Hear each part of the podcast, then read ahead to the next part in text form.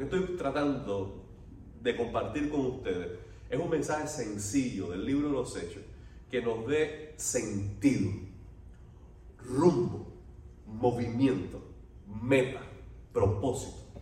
Hacia dónde debe dirigirse la iglesia a la luz del libro de los Hechos. ¿Entienden? No estamos haciendo un estudio positivo, minucioso, detenido del libro de los Hechos. Eso lo haremos quizás en otro momento. Sino que estamos usando el libro de los Hechos como un, un manual de misión. ¿Qué debe hacer la iglesia bíblica? Bueno, respondiendo a esa pregunta, en el capítulo 1 dijimos que no debería hacer nada hasta que reciba el Espíritu Santo. Hay una espera necesaria.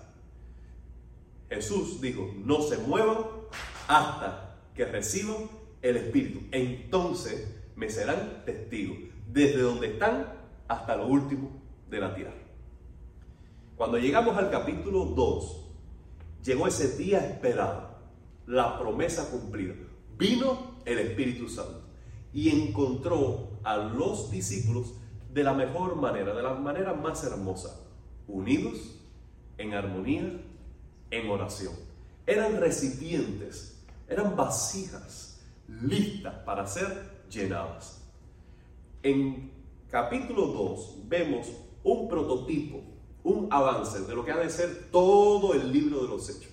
Porque la iglesia unida en comunión recibe el Espíritu Santo e inmediatamente testifican de Cristo a todas las naciones que estaban representadas allí. Y entonces se convirtieron al Evangelio. Y nació una comunidad más vasta que fue esa primera iglesia con unos tres mil miembros.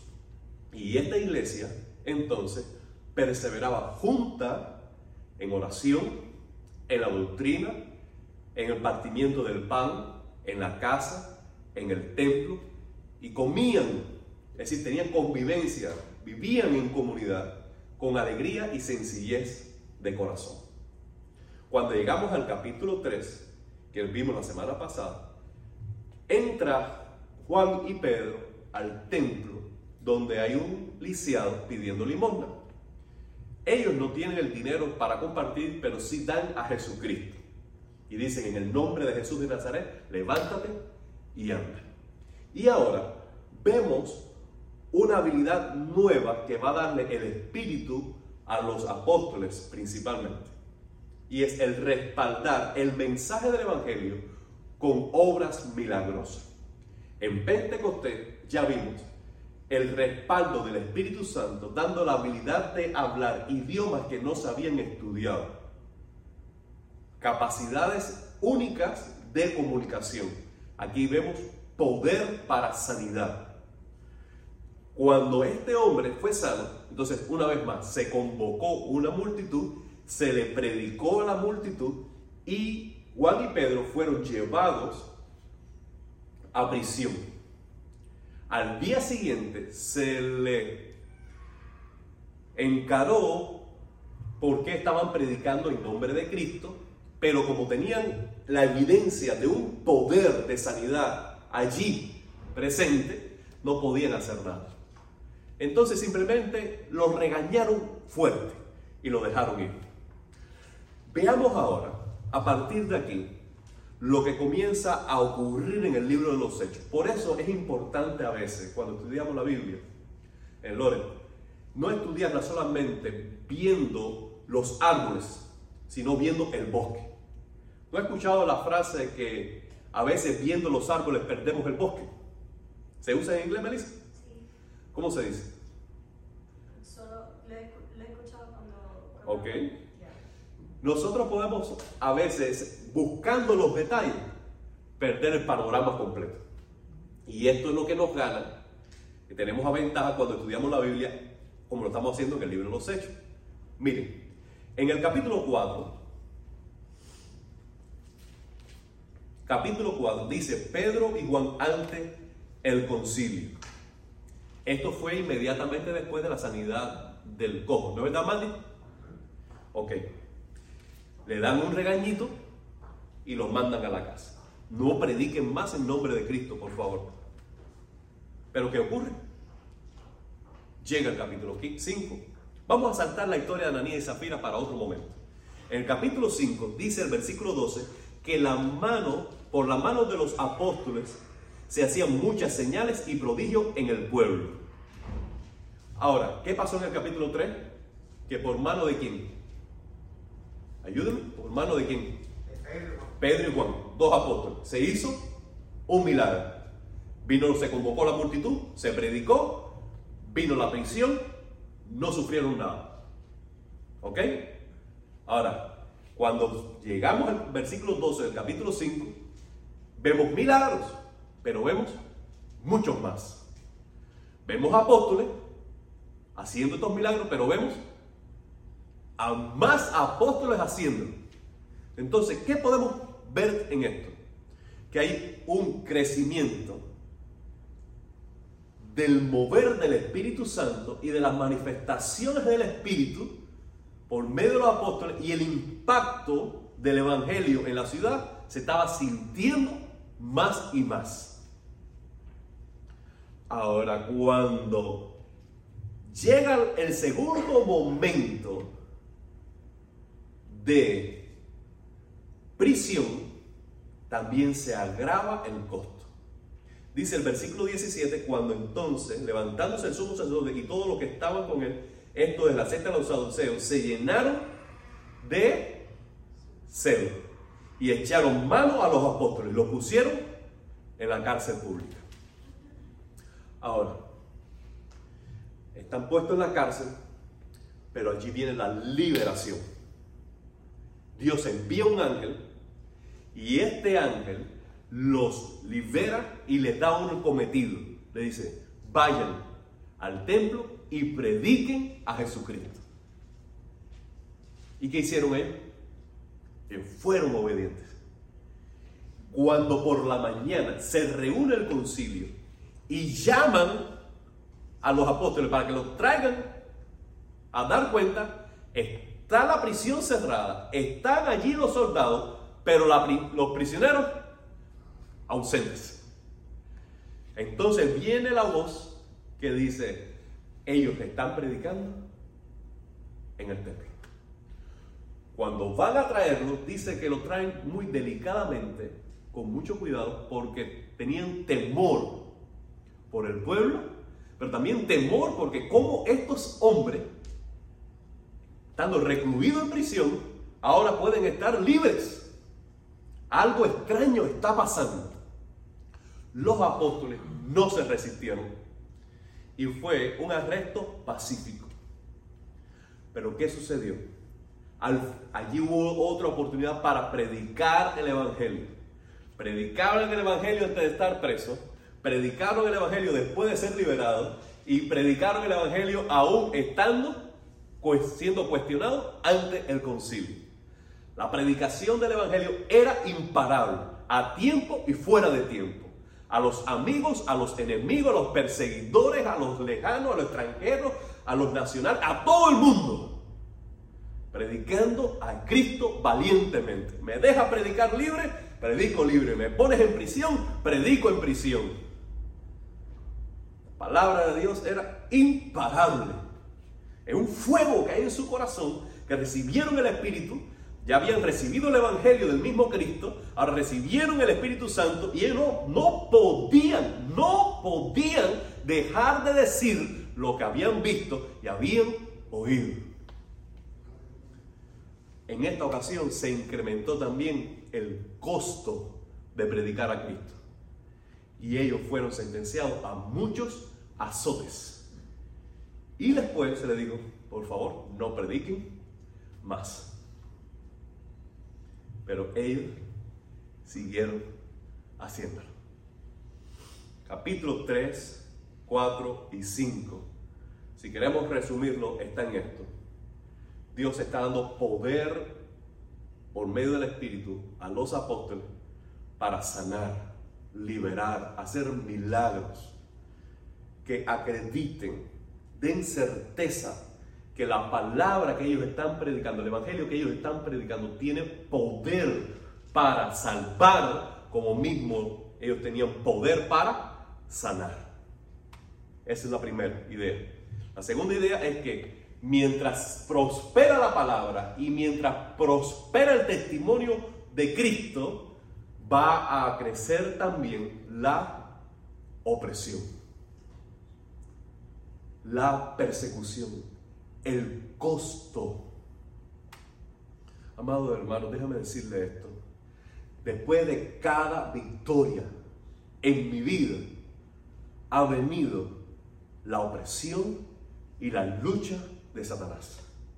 Después de cada victoria, cada victoria, de cada momento cumbre, de cada provisión, de cada, de cada obrar de Dios, de cada momento que Dios me ha usado, de cada, de cada momento ha venido, se ha levantado el infierno con una furia para atacar a uno. Y eso va a ocurrir a Miami City Church. Quizás no lo estás sintiendo. Estamos en paz, tranquilidad, por lo menos así lo disfruto yo, lo veo yo pero la batalla va a venir. ¿Y tú sabes por dónde va a venir? Por donde más le duele a uno y por donde menos se lo espera uno. Va a venir. Va a venir. Va a venir por medio de una enfermedad de un ser querido. Va a venir por medio de un disgusto con alguien. Va a venir en la casa o va a venir en el tráfico. Va a venir con alguien del trabajo o va a venir con... Pero va a venir. La lucha va a venir. No hay, no hay victoria de Dios si no lo acompaña una, un ataque del enemigo. Así que, ¿qué vamos a hacer cuando tú tomas decisiones espirituales a favor de tu santidad, a favor de Jesucristo, a favor del testimonio de Cristo, y de pronto viene la opresión, el sufrimiento? Y tú dices, chicos, yo estoy haciendo todo bien, si yo estoy orando, si yo estoy leyendo la Biblia, si estoy más comprometido que nunca, si ¿por qué me viene ahora tal cosa? Bueno, déjame decirle, este testimonio de los apóstoles nos dice a nosotros que esto es normal. Y nos dice además que allí se va a probar nuestra fe y nuestra determinación de agradar a Dios no porque nos vaya bien, porque esto lo hace solo un oportunista, sino porque es correcto hacerlo. Eso es adoración. ¿Me siguen? Nosotros no buscamos a Dios porque da resultado inmediato, porque nos va bien, no, porque Él es digno de ser amado, porque Él es digno de ser buscado. Si, si, teniendo a Cristo en el centro de mi vida tengo menos, gloria a Dios por eso. Si teniendo a Cristo en mi vida me quedo solo, gloria a Dios por eso, sigue siendo ganancia. Jehová Dios, Jehová quitó, sea el nombre de Dios bendito. Cuando tengo mucho, gloria a Dios. Cuando no tengo nada, gloria a Dios. Cuando estoy rodeado de gente, gloria a Dios. Cuando estoy solo, gloria a Dios. Dios es digno de ser glorificado, amado, predicado, reverenciado. Siempre, siempre. No importa qué. Y no importa quién. Los apóstoles dijeron, regaño, predico a Cristo. Nalgadita, predico a Cristo. Porque no puedo dejar de decir lo que he visto y lo que he oído. ¿Qué tú harás cuando te cueste seguir a Cristo? ¿Mm? El costo de seguir a Cristo a veces es muy sutil, muchachos. Muy sutil. Muy sutil. Cuando era un adolescente y conocí al, al Señor, mi familia también conoció al Señor. Mis padres, que si Dios quiere, el mes que viene los van a poder conocer por la voluntad de Dios, son los mejores padres que Dios pudo darme. Los mejores van a saber por qué lo digo. Sin embargo, ellos conocieron al Señor en un momento de su vida que no es el mismo que, el mío. Yo conozco al Señor siendo un adolescente. Cuando uno, es un adolescente, es un regalo de Dios conocer a Dios. Es un regalo. Porque el alma está abierta. El alma está abierta a Dios. Uno está libre de miles de complejos, de miles de frustraciones. Está libre de miles de desengaños. Está libre. el alma es, como tierra fértil. Y viene la palabra de Dios y, y uno da fruto. Si, si, si se rinde, da fruto rápido al Señor. Pero no un adulto lucha con muchas cosas. Lucha con toda una vida de tradiciones, de hábitos, de creencias, de formas de hacer, formas de decir, formas de tomar decisiones, formas de hablar. Lidia con relaciones que ha construido por 30, 40 años. ¿Entienden? Conocer al Señor de adulto sigue siendo una bendición, pero es un costo aún mayor. Muy difícil. Entonces esto traía a casa un desafío. Porque la Biblia me decía a mí esto es negro y yo decía esto es negro. Mamá, esto es negro. Pero mi mamá decía la, la Biblia, esto es negro. Yo le decía, esto es negro. Y dice, ah, no, déjame leerlo yo. Déjame ver si es así. ¿Entienden? Ah, no, no. Él dirá eso, pero él lo dijo porque en ese momento estaba en una cultura donde las mujeres, donde los hombres, donde, ¿entienden? Esta es la mentalidad de un adulto. Eso me llevó a mí en, el contexto familiar, que es el contexto más amoroso, más dulce, más precioso de la vida, que es la familia, a muchas veces quedarme solo en una opinión, solo en, en una forma de ser, en una forma de creer, en una forma de vivir el Evangelio, solo, solo. Yo era así con mi hermano, el hijo de mi padrastro, con Carlito. Así, éramos unidos, unidos, unidos, unidos. Él empezó a ir a la iglesia. Pero cuando empezó a ir a, la iglesia, él me invitaba a mí y dice, ¿sabes qué? Hay una cantidad de niñas bonitas allí, vamos para allá. Yo no, no te para eso. No, vamos para allá que fuimos, mira, fuimos tal viaje, fuimos tal campamento, fuimos, hicimos tal cosa, tal cosa. Y yo decía, no, pero yo conocí a Cristo y nos cruzamos en el camino. Porque yo conocí a Cristo en otra ciudad, en otro lugar. Y cuando yo no voy a él, él me dice, no, ya yo no voy a ir. Nos cruzamos. ¿Qué pasó? Yo le predicaba a Cristo, le predicaba a Cristo, le predicaba a Cristo. Y él tenía maduro ya el corazón. Pero un día, después de un fin de semana, parece que él le quiso hablar a la familia, no sé qué pasó. Y él regresó y me dijo, llorando, me dijo, ¿qué le pasaría a mi mamá si muere? Yo le dije, yo no sé, pero si en ese momento ella no tiene a Cristo, ella se pierde. Y ella me dijo, yo no quiero ir al cielo, porque yo quiero estar con mi mamá. Parece muy bonito, pero ahí está la mentira y el veneno del diablo. Porque si una casa se está quemando, Tú tienes que salvarte. Y si estando fuera te das cuenta que tu mamá se está quemando, ¿qué tú haces, Giovanni? O para adentro a buscarlo. Pero no, mi mamá está aquí, voy a quemarlo. Vamos a quemarlo, vamos a quemarlo. Por amor, vamos a quemarlo. Por favor. Por ahí está. El, ven la, la, maniobra de Satanás, cómo encubre, ¿eh? cómo obra tenebrosamente en la conciencia y en las mentes. Y hasta el día de hoy, él tomó su camino y yo tomé el mío. ¿Y cuántas personas en el camino de mi vida se han tenido, he tenido que dejar a un lado? ¿Por qué? No porque no las quieran y no porque no me quieran a mí. Simplemente podrán estar dos juntos si no se ponen de acuerdo. Y donde más duele esto es en el contexto de la familia. En el contexto de la familia. De manera personal pudiera hablar más al respecto, pero como esto se ve por cualquier lugar, voy a dejarlo eh, allí. Pero ¿qué vamos a hacer cuando te cueste? Cuando te cueste seguir a Cristo. ¿Qué vamos a hacer?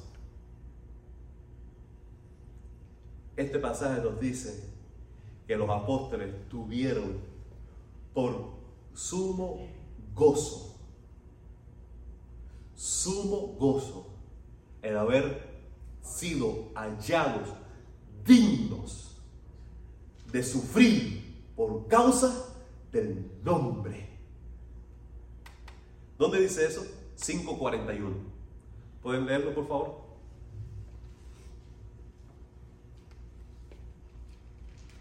Por favor. ¿A quién lo lea?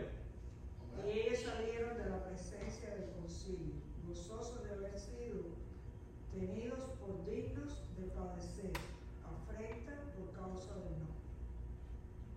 ¿Y qué hicieron? Y todos los días, en el templo y en las casas, no cesaban de enseñar y predicar a Jesucristo. Pero subrayen esta frase antes de saltar. Ellos gozosos, gozosos. Y es la gran paradoja de cómo tú, sufriendo, puedes encontrar mayor gozo. Esta es la realidad de la vida espiritual. Ese es el poder de resurrección. Tú puedes estar debilitado en la carne, tú puedes estar pobre en la carne, tú puedes estar limitado humanamente, puedes estar enfermo en tu cuerpo. Pero la riqueza de la vida de Cristo en ti produce vida de entre las cenizas. Es poder de resurrección para levantarte y superar cualquier cosa, porque sabes que el poder de Dios reside en ti. Gozo por haber sido dignos. Allí la palabra digno nos está diciendo, ¿sabes qué? Es un privilegio. Esto no es para todos. Yo fui hallado digno de padecer afrenta. Esto no es para todos. Entonces ellos asumieron el sufrimiento por Cristo como un privilegio exclusivo para nosotros. Se nos cuentan los testimonios de cómo en China los cristianos son encarcelados y sufren y pierden propiedades por causa de Cristo. Y cuando los hermanos de aquí van a consolarlos y van a ayudarlos, ellos lo detienen y dicen, ¿sabe qué? No, no, no, no, no, no, no tienes que hacerlo.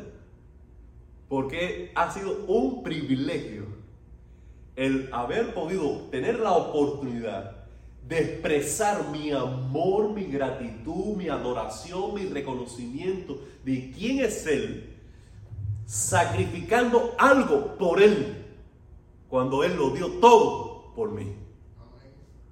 La mente cambia por completo. No, no, el sufrir por Cristo es un privilegio, porque me dio la oportunidad de presentar una ofrenda de sacrificio a Él y así poder expresarle cuánto le amo. Que de otra forma quedaría solo en palabra, quedaría solo en, en intención. Yo pude hacerlo patente. Y ahí dice, por causa del nombre. Y la palabra allí, nombre. Tal parece que quizás los mismos que lo estaban enjuiciando no querían mencionar a Jesús. Pero, más que eso, es por lo que significa ese nombre. Jesús es más que esas letras. Jesús representa todo lo que Dios es para el creyente. Cuando tú sabes en quién tú has creído, cuando tú le conoces a Él, entonces que tú eres capaz de valorar el sufrimiento como un privilegio y tienes el gozo como experiencia de vida. En los versículos siguientes, del 1 al 7, sucede algo interesante. Alguien que me lea el versículo 1 del capítulo 6. Versículo 1.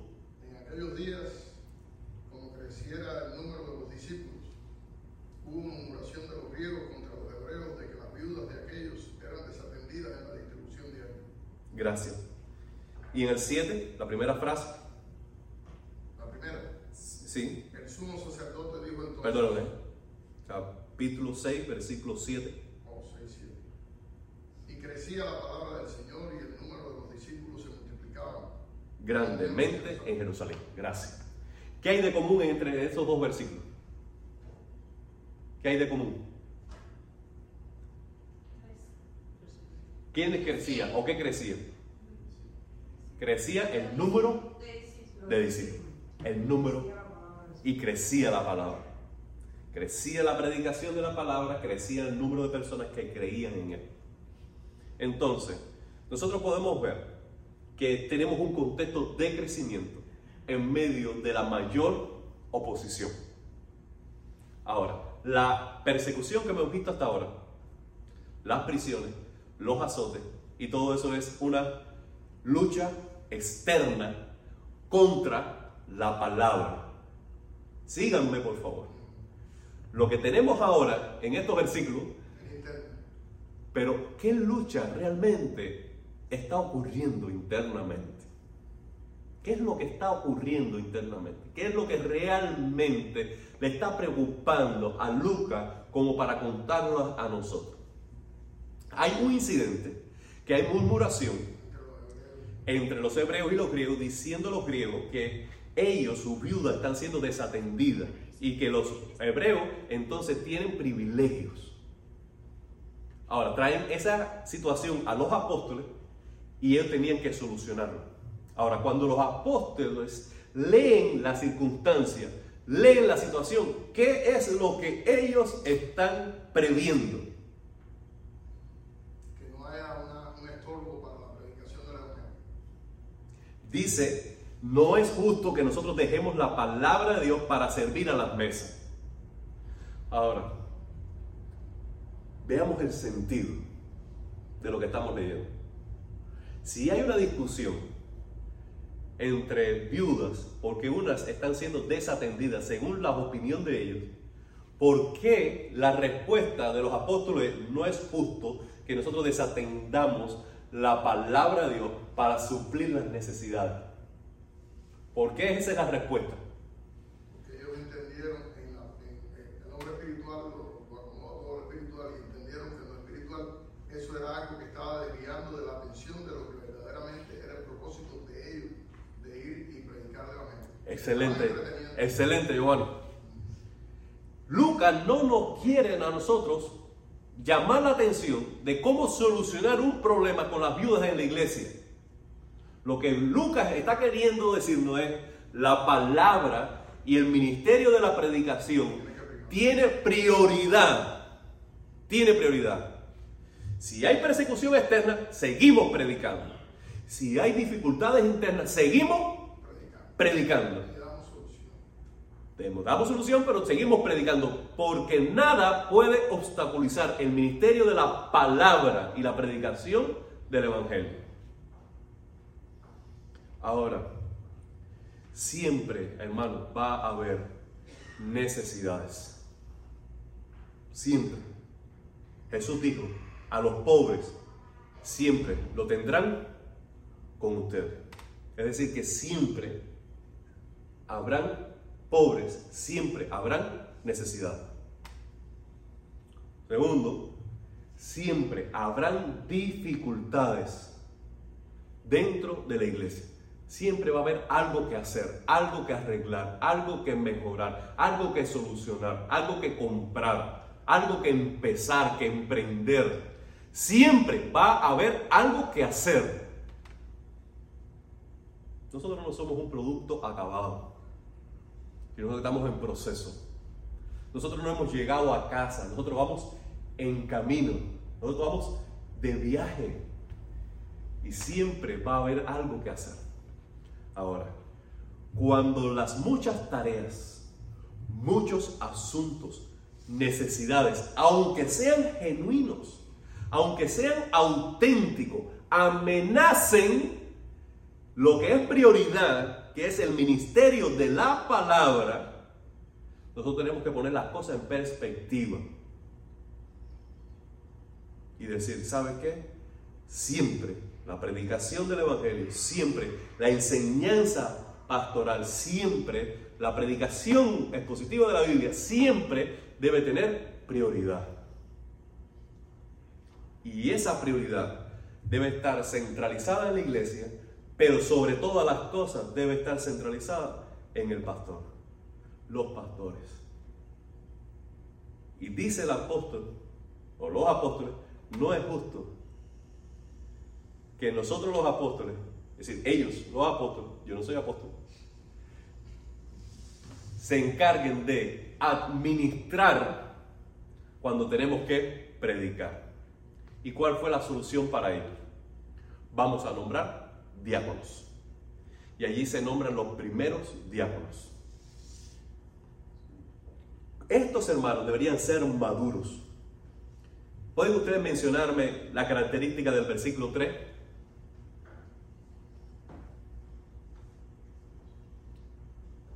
¿Cómo deben ser los diáconos?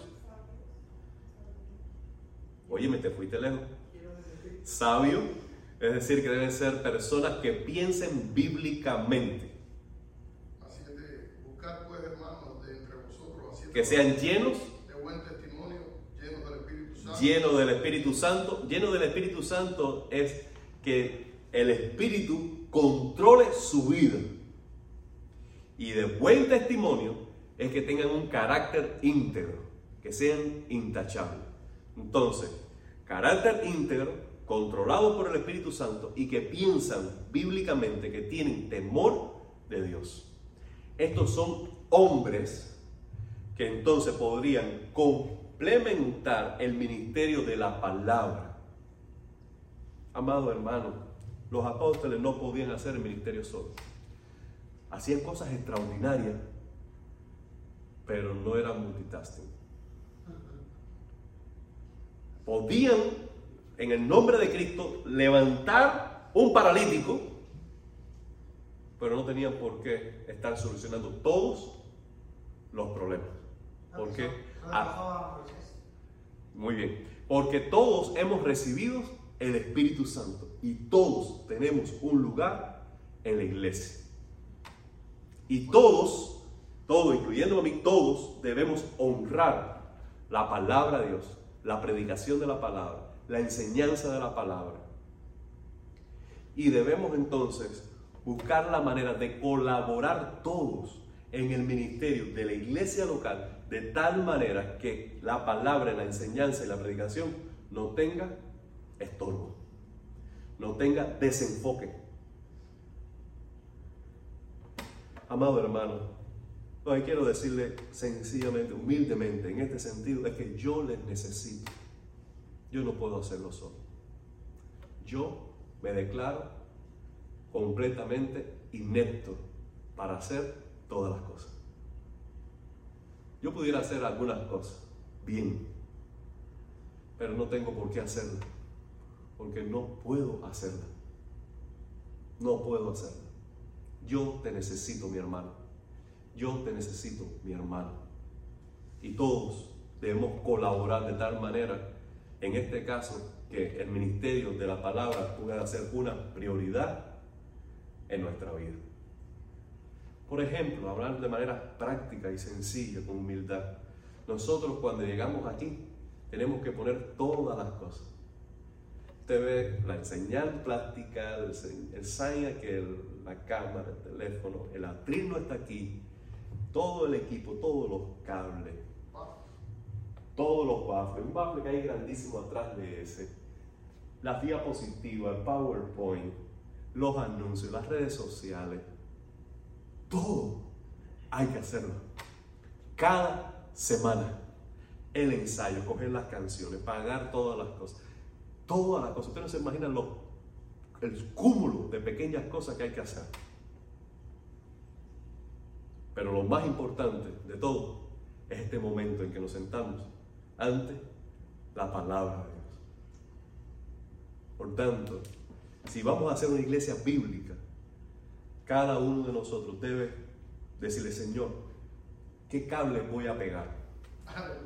¿Qué luz voy a encender? ¿Qué ventana voy a abrir? ¿Qué nailito de basura voy a botar? Para que yo o el que vaya a enseñar en el día de mañana no tenga que hacer todas las cosas de tal manera que del tiempo que me quede, entonces pueda estudiar para entonces usted pueda ser saciado por la palabra de Dios. ¿Está claro, mi hermano? ¿Creemos que es bíblico lo que estoy diciendo? ¿O un capricho mío? Entonces, nosotros, ¿qué podemos hacer como iglesia? Recuerden que lo que está diciendo aquí Lucas es, La palabra se predicaba, persecución, siguen predicando. La palabra se predicaba, vino dificultades dentro de la iglesia, ellos dijeron, la palabra es prioridad. Y porque la palabra se defendió, se le dio prioridad y se le dio honra y preeminencia en el ministerio de la iglesia local, vino el crecimiento. Crecía la palabra del Señor y el número de discípulos se multiplicaba grandemente en Jerusalén.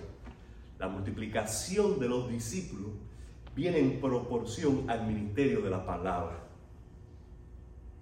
La palabra se predica con sanidad, entonces hay discípulos porque hay conversión y los discípulos son fructíferos.